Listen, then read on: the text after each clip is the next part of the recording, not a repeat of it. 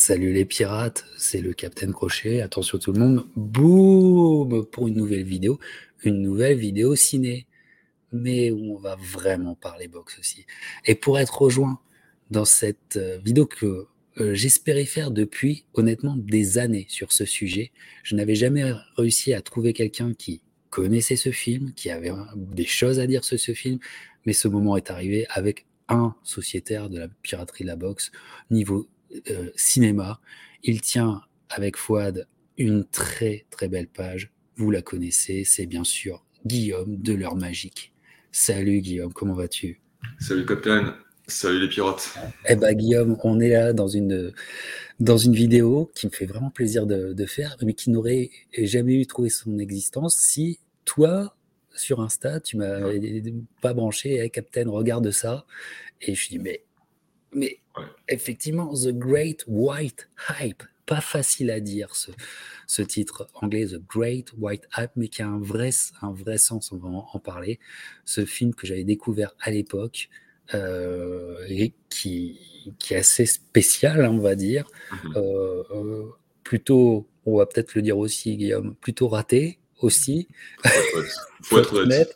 Plutôt raté, mais qui est clairement, en tout cas dans mon credo, c'est-à-dire euh, foot cinéma, foot de boxe, foot des années 90, euh, tout est réuni. En fait, euh, voilà. Alors, ce qu'on appelle chez les francophones, et honnêtement, je ne sais pas si toi tu as fait plus de recherches, moi, je te dirais comment je l'ai découvert, mais je ne sais pas s'il a une sortie française ce film.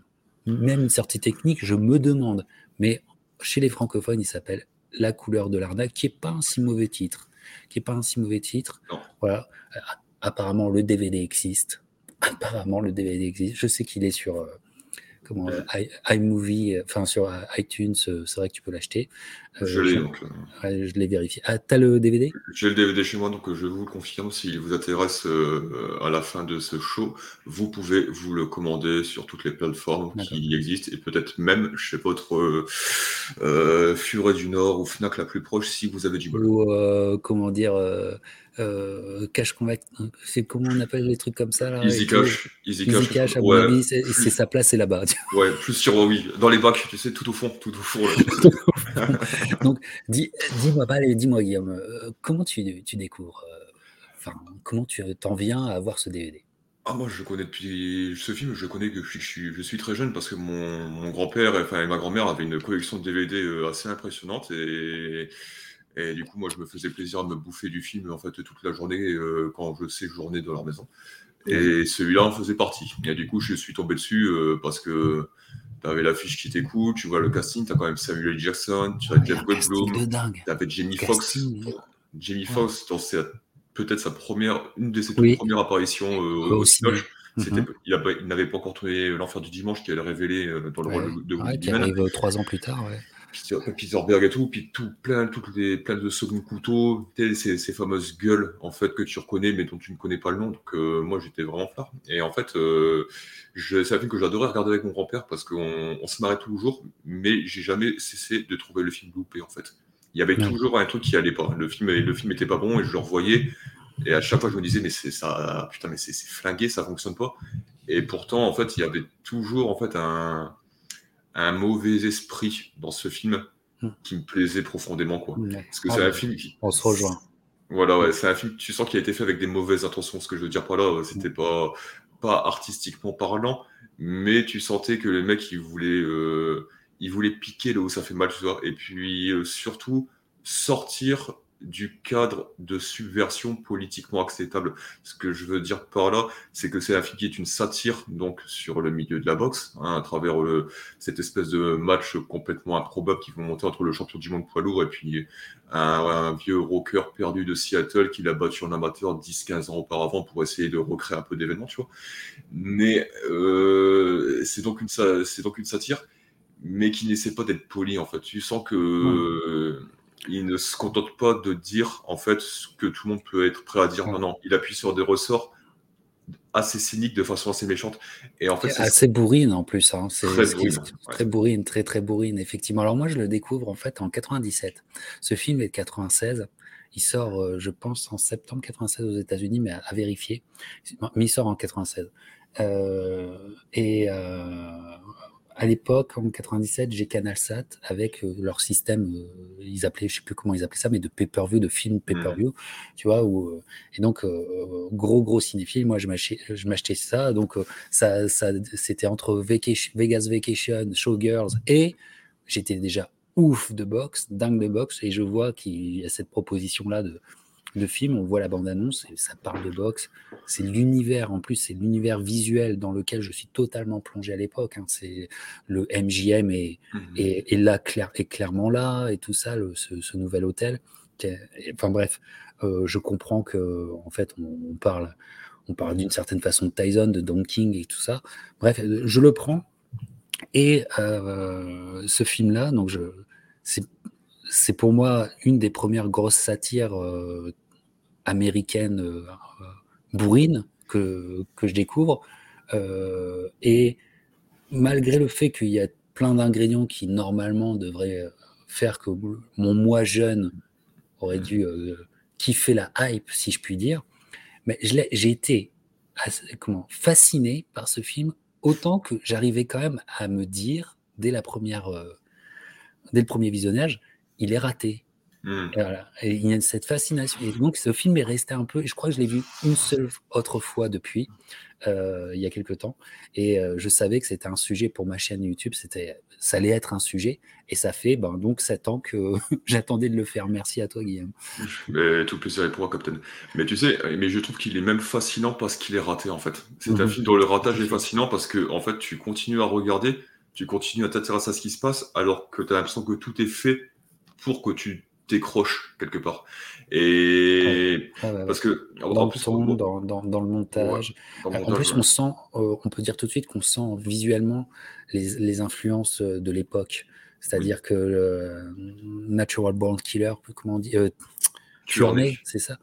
On sent qu'il y a eu cette influence parce que on passe, euh, on passe de l'écran large et de la pellicule à un, comment dire, un, un, un visuel de vidéoscope, euh, visuel TV, tout ça, et y a, ça switch euh, beaucoup. Donc visuellement, c'est très, euh, ça peut paraître, c'est un peu too much, presque rebutant. Et voilà. Et puis,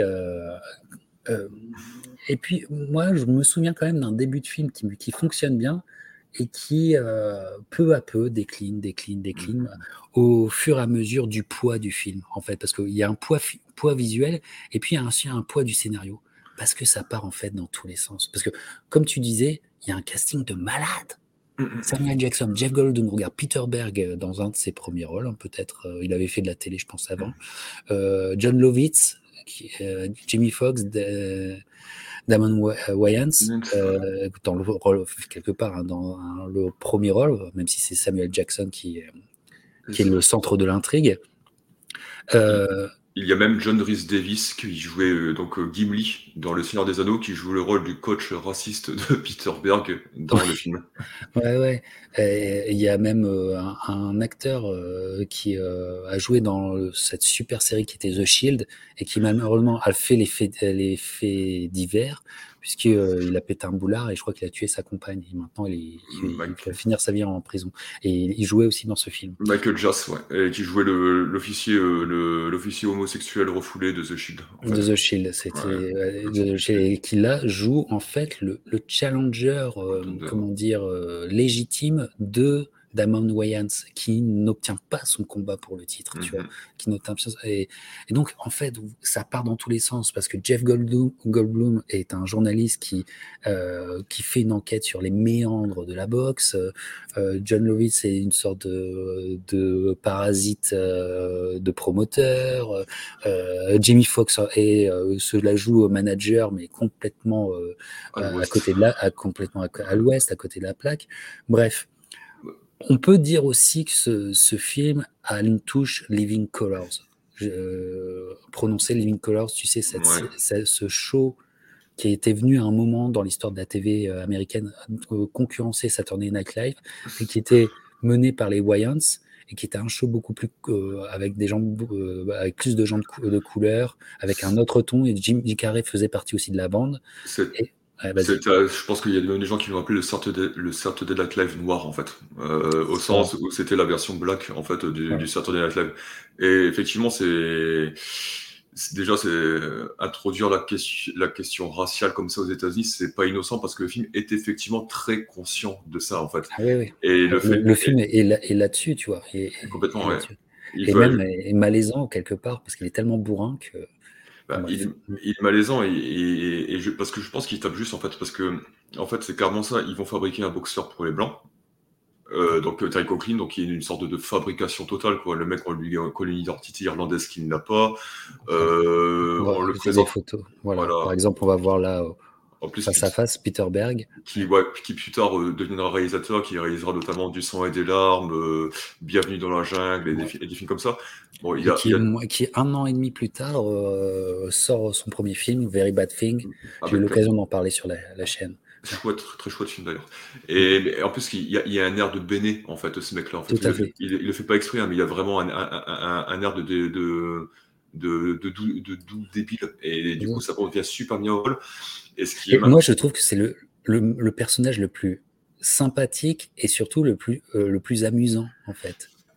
Amusant, oui. Alors, sympathique, je trouve pas. Parce qu'en fait, moi, je, moi le, le, personnage que je trouve le plus sympa dedans, en fait, c'est Damon Wayans qui est le mec en fait qui en a rien à foutre, qui est hyper conscient en fait de toutes les ficelles qui s'activent devant lui et qui va s'amuser justement, comme le public en fait ne l'aime pas euh, parce qu'il gagne trop facilement, il va du coup lui prouver, il va du coup lui rétorquer son désamour. Du coup, tu vas voir que pour la préparation, il va se mettre à fumer des clopes, à manger des glaces. Tu as, quand même quelques scènes d'entraînement qui sont plutôt marrantes quand tu le vois essayer de faire son jogging pour courir derrière, ouais. marchant de glace, des trucs comme ça. qui est utilisé dans la bande-annonce euh, d'ailleurs. Euh, mais je trouve que, euh, et d'ailleurs, ça, ce qui fait que à, la pesée, il ressemblera à ça. Le faux, d'ailleurs, le faux ventre est vraiment moche. Il faut dire. Est vraiment moche, C'est vraiment dégueulasse, ouais. Vraiment mais, dégueulasse. Mais du coup, je trouve c'est intéressant parce qu'en en fait, c'est un film qui te dit clairement que non seulement le racisme est une réalité américaine, mais en plus c'est un business comme un autre. Et c'est un, business comme un autre. Et ils en jouent clairement. Alors tu le recouvres de bons sentiments, tu le recouvres storytelling pour le rendre acceptable et faire dire aux gens non, ce n'est pas à propos de la race, pas du tout. Alors qu'en fait, tu joues en permanence là-dessus pour vendre ton combat en faisant mine de ne pas y toucher. Donc c'est, je pense en, plus, en plus, euh, avec ce personnage euh, de ce personnage-là, euh, de, joué par Samuel L. Jackson, qui, qui, vraiment se fait plaisir, où en fait le film te dit vous inquiétez pas, tout le monde est raciste. C'est ça. Tout le monde est raciste, vous en sortirez pas. Tout le monde est raciste, puisque il n'y a pas plus raciste que lui dans le film, vraiment. Et, et, et c'est une, c'est un film en fait, c'est un film, je pense, écrit par des, des, fans de sport, puisque en fait, on comprend très vite, euh, enfin, il n'y a pas besoin d'être sorti Saint-Cyr pour comprendre très vite que c'est une charge contre Don King. Mhm. C'est une charge contre Don King, et d'ailleurs qui est bien interprétée euh, d'une certaine façon par Samuel L. Jackson. Moi, je trouve qu'il le fait bien, tu vois, ce, Machiavel, euh, ce Machiavel total. Je trouve qu'il est très très pertinent là-dessus. et, et bah, vas-y, j'en oublie, j'en oublie ce que je voulais dire. Vas-y. Non, non, mais complètement. Puis en plus, c'est tout, dans l'outrance, dans l'outrance permanente, dans les sourires, etc. et tout, dans cette espèce de show aussi, parce qu'il représente, c'est un mec qui a une représentation permanente, mais qui est sympathique, en fait, comme tous les, comme tous les personnages, tout, comme tous les, les, bad guys sympathiques au cinéma, il est lucide, en fait. Il est lucide sur ce qu'il fait. Et c'est vraiment. Ouais, excuse-moi, mais euh, quand tu le dis, parce que le film est hyper, euh, comment dire, euh, est, est survolté Mm. Parce que je pense qu'il y a aussi un thème qui n'est pas dit dans le film, ce qui n'est pas un des thèmes les plus importants, mais qui n'est pas dit, mais qui est dit dans la forme, c'est que c'est la drogue, la cocaïne. Parce que c'est un mm. film cocaïné. Et, et je pense que par la forme, il, lance aussi ce message-là que euh, on est peut-être aussi dans un monde complètement infesté de ça, même si ils s'attardent pas là-dessus, ils auraient pu. Hein. Enfin voilà, moi, moi je, je, ressens aussi comme ça, excuse-moi. Non, non, mais sans raison, c'est fort possible. Et le fait qu'il ne le montre pas, le fait qu'il ne le montre pas ne, ne signifie pas qu'en fait qu'il n'en parle pas. Mhm. tu vois. Ça fait partie du package sans que tu aies besoin de le voir à l'écran, quoi, tu vois. Et, et d'ailleurs, tu disais que le film était écrit par des fans de sport. Euh, il faut savoir qu'au scénario, c'est Ron Shelton, qui est un grand spécialiste du film sportif aux États-Unis. C'est lui qui avait réalisé Les Blancs ne savent pas sauter avec Woody Harrelson et Wesley Snipes. Déjà le titre, hein. déjà le titre, il est déterminant dans ce sujet, hein, vraiment. Euh, voilà, et en plus, il, y avait tout, il, a, toujours super bien euh, su traiter, aborder cette question-là. En fait, la question il, fera, il, fera un film, il fera un film de boxe qui suivra peu de temps après avec Antonio Banderas et comment il s'appelle? Woody, Harrelson. Les adversaires, ouais. Et c'est un grand spécialiste du, sport aux États-Unis, du film sportif en particulier. Et c'est vrai que là, tu sens que le mec euh, se fait plaisir, justement, peut-être parce qu'il ne réalise pas lui-même, donc il est peut-être protégé par rapport à ça, à tirer à boulet rouge sur le système médiatique américain, qui est un storytelling qui joue complètement sur les puissants, les racistes des gens. Et ce qui différencie en fait les, les, personnages que tu as envie de sauver, en tout cas de mon point de vue dans le film, des autres, c'est que tu en as qui sont moins lucides là-dessus. Tandis que le personnage de Peter Berg, moi j'adore son interview, tu sais, quand il commence à dire je vais reverser tous mes gars au sans-abri, euh, je déteste Las Vegas, c'est une vie qui traite mal les femmes, et puis le mec, le journaliste lui rétorque mais c'est vous qui avez fait la couverture de Playboy là avec Siboney il y a une semaine. Et là, Berg fait.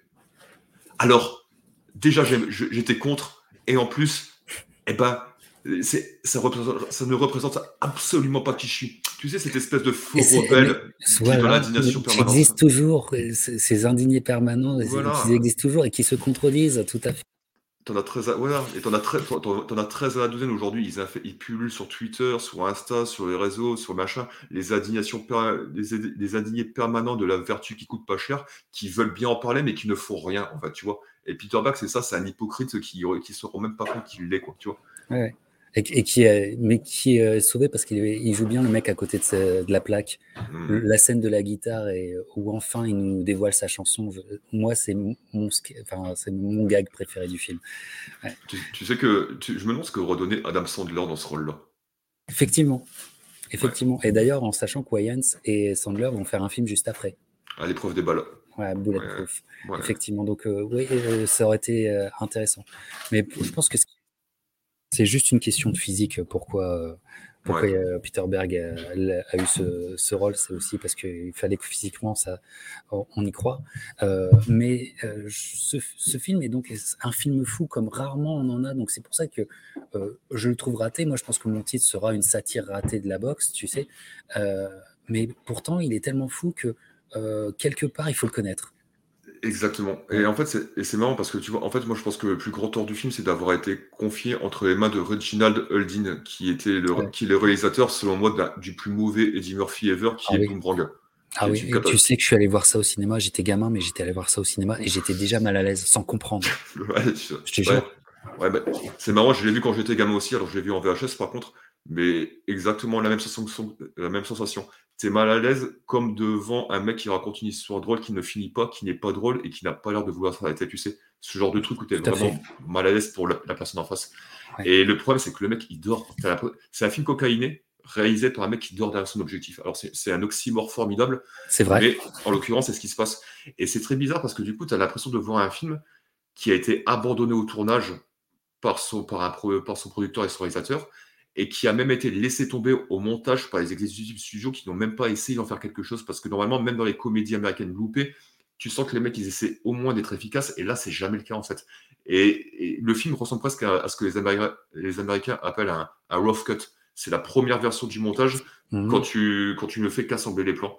Et tu as l'impression que là, tu n'as même pas donc, de design sonore, tu n'as même pas en fait de d'effort sur l'image qui est fait en post-prod. Et du coup, c'est marrant, tu as vraiment l'impression que le film a, été laissé tomber, comme si les mecs s'étaient dit au bout d'un moment, on ne veut pas miser un dollar de plus sur ça.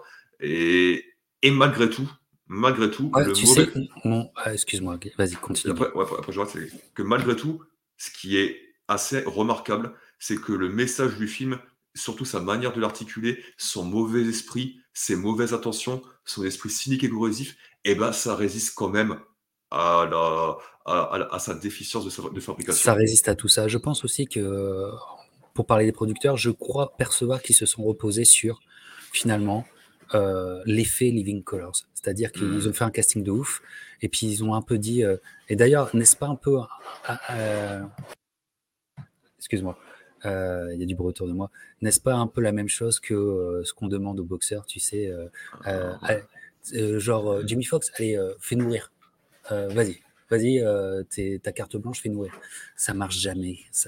quand tu le laisses comme ça, ça, ça ne marche jamais. On sent qu'il y a un déficit d'écriture euh, et de, cadrage, quoi, de cadrage dans l'écriture, euh, qui est très important. Mais, mais avec, comme je te dis, des mecs qui comprennent. je pense que Samuel Jackson comprend tellement le ton du film qui, regardez-le simplement pour lui, parce que, comment dire, je pense qu'il n'y a jamais personne qui a aussi bien parlé de Dunking sans parler de Dunking.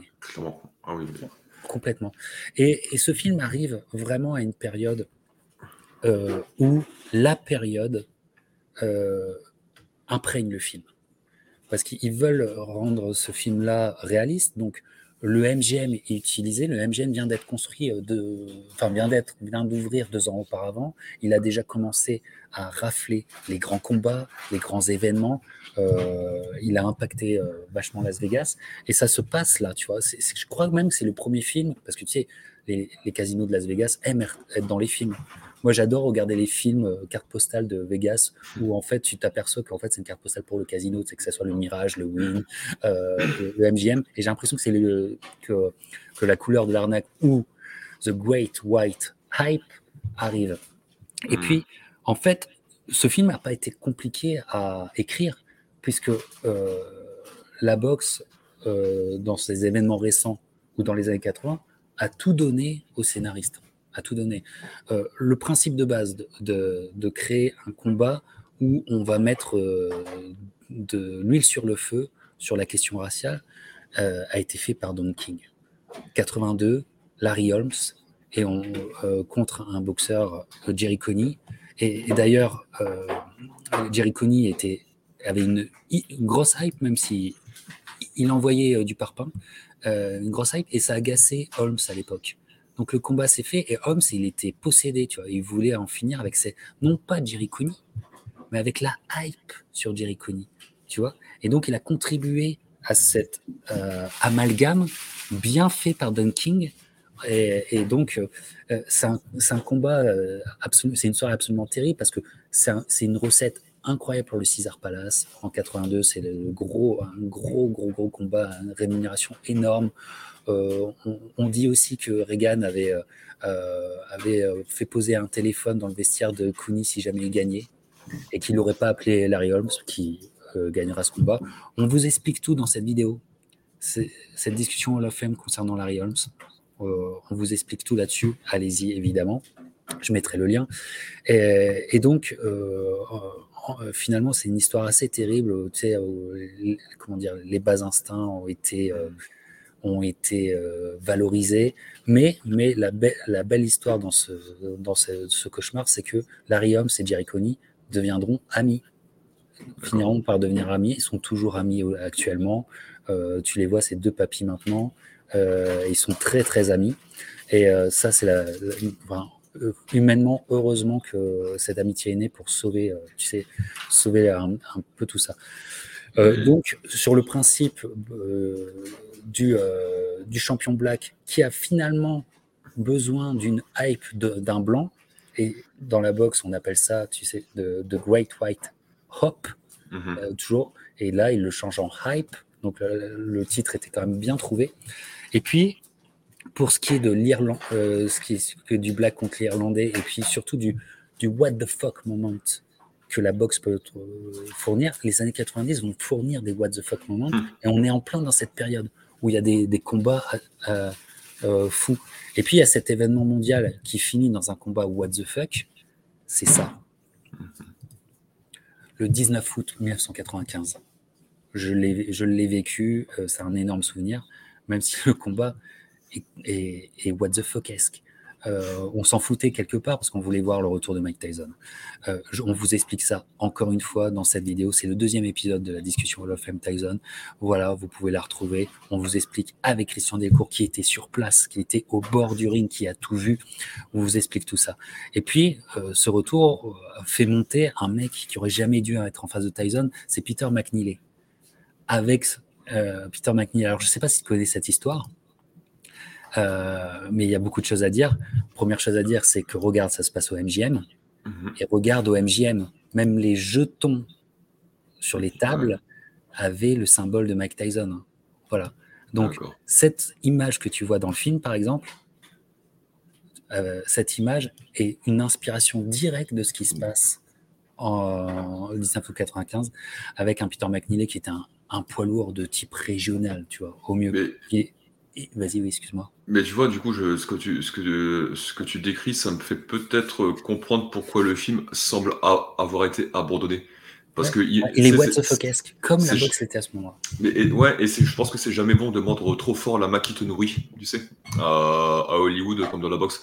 Et là, en l'occurrence, si, si peut-être que les Las Vegas et les promoteurs de boxe ont ouvert au film grand leurs portes pour qu'ils puissent le faire, et ils s'attendaient peut-être à une comédie plus inoffensive que le film donnait en réalité, et le mhm. résultat en plus de pas être très réussi visuellement parlant, n'a plus à personne. Quoi.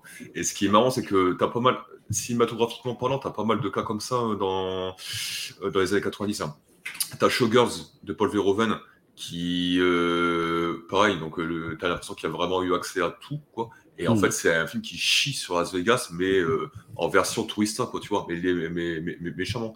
Euh, un film comme Los Angeles 2013 avec Kurt Russell, qui est la suite de New York 1997. Tout le monde s'attendait à avoir un blockbuster, machin truc. Et en fait, le mec pousse le principe d'anarchie et le principe d'autodestruction à son point d'incandescence, en fait, tu sais, jusqu'à la fin où le mec, il éteint littéralement la Terre. Et, et, du coup, il y, y, a cette atmosphère-là dans le film. Il y, y a, ce côté, euh, je mords très fort la main qui me nourrit, et en même temps, une, une volonté pas très loupée de renouer ça avec certaines comédies cyniques américaines euh, euh, des années 40, ou un film comme Le Grand Chantage d'Alexander McKendrick avec Burt Lancaster, tu sais, des, voilà, des, des, des films qui te décrivaient un monde, euh, un monde social avec ses codes, la manière dont ils ont joué, la manière dont ça verrouillé les individus, et la manière dont on été obligé de détruire tout premier ça, le budget des vanités de de Palma est aussi quelque, un, film dans, cette veine-là.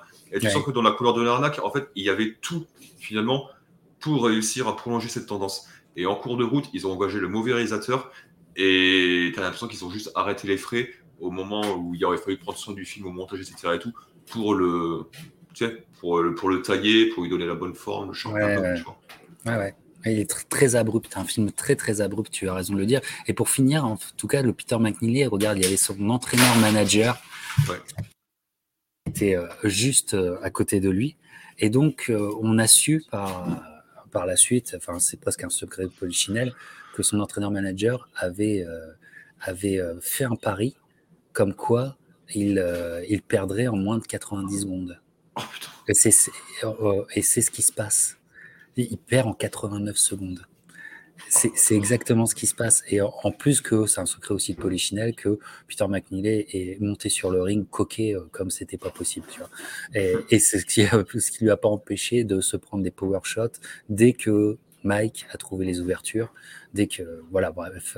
Euh, donc euh, ça et ça, c'est complètement. Enfin, il faut bien comprendre qu'on est dans cette. Les gens le souvenir de ça, c'est imprégné. Et donc, en fait, euh, le cinéma reparle de ce moment euh, what the fuck-esque euh, complètement, parce que moi, je trouve, ce qui m'avait marqué à l'époque, même si j'étais jeune, c'est que je me disais où va aller le combat final? Hmm. Ce fameux combat final qu'on voit là actuellement, vers où il va aller?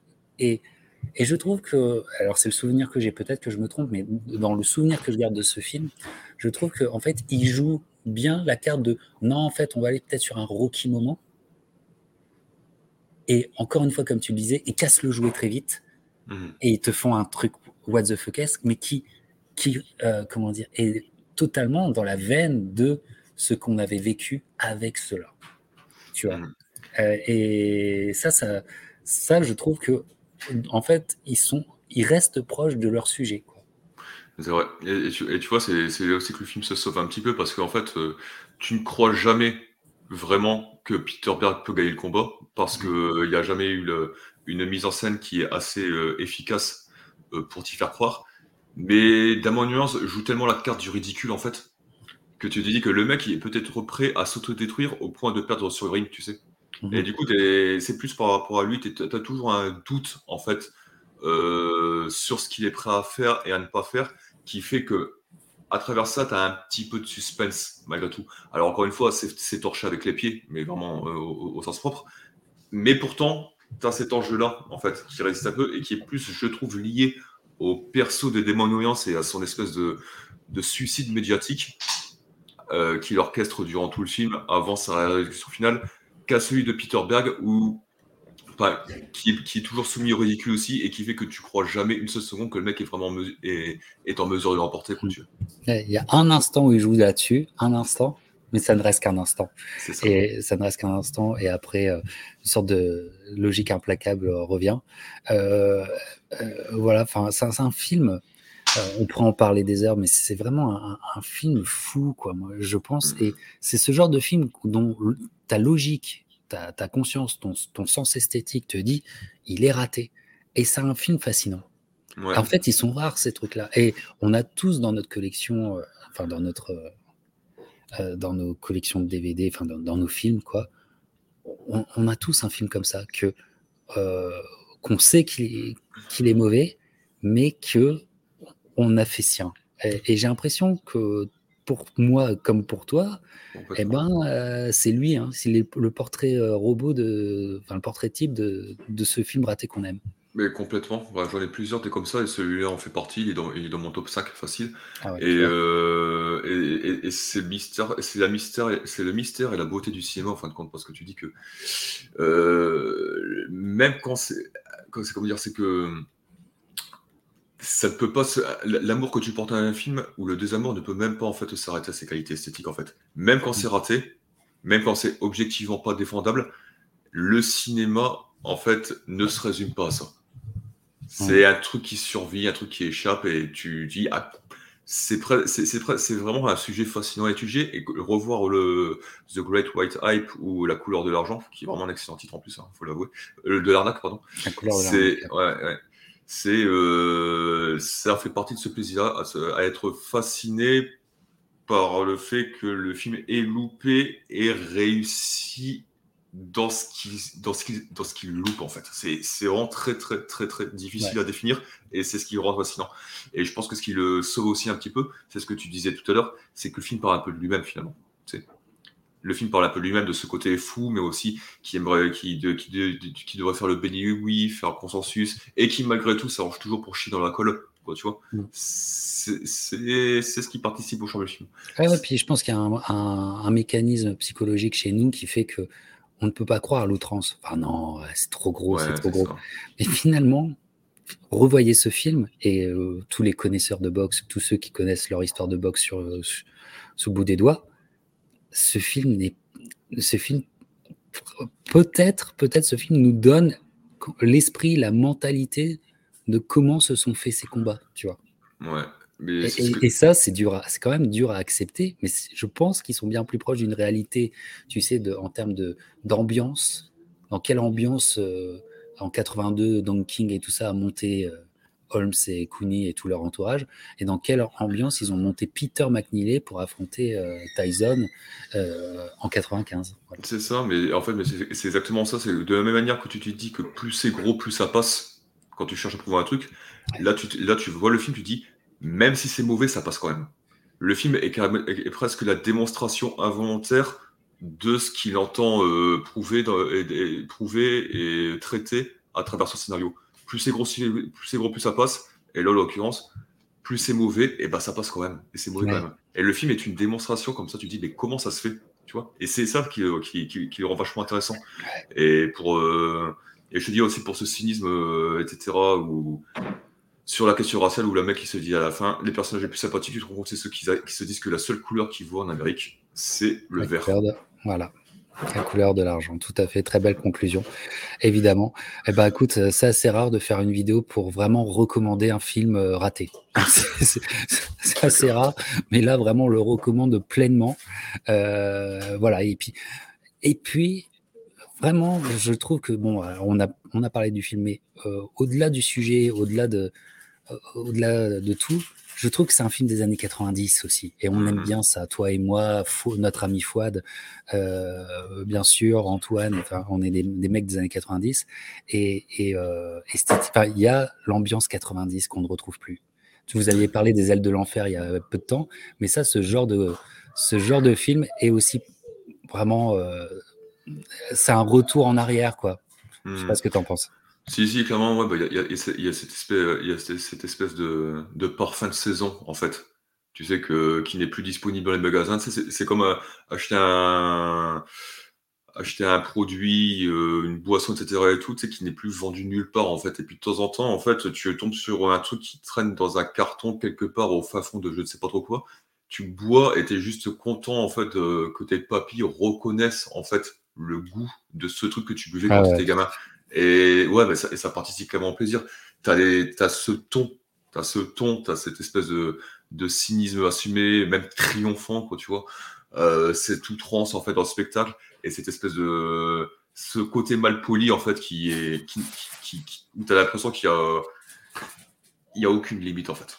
Il n'y a, aucune, il y a aucune limite, il n'y a aucun politiquement euh, correct ou incorrect, il n'y a juste aucune limite à ce qui est acceptable. Et, c'est rare les films nos limites. Hein. Mais il en fait partie. Il, en fait partie. Et vraiment, vous le recommande parce que je pense que vous allez halluciner. C'est une alu ce film. C'est une alu euh, totale. Alors dis-moi, euh, Guillaume, tu as vu, j'ai essayé de prendre ma voix la plus suave pour faire comme Fouad, ton acolyte de l'heure magique. Euh, quoi de neuf pour l'heure magique?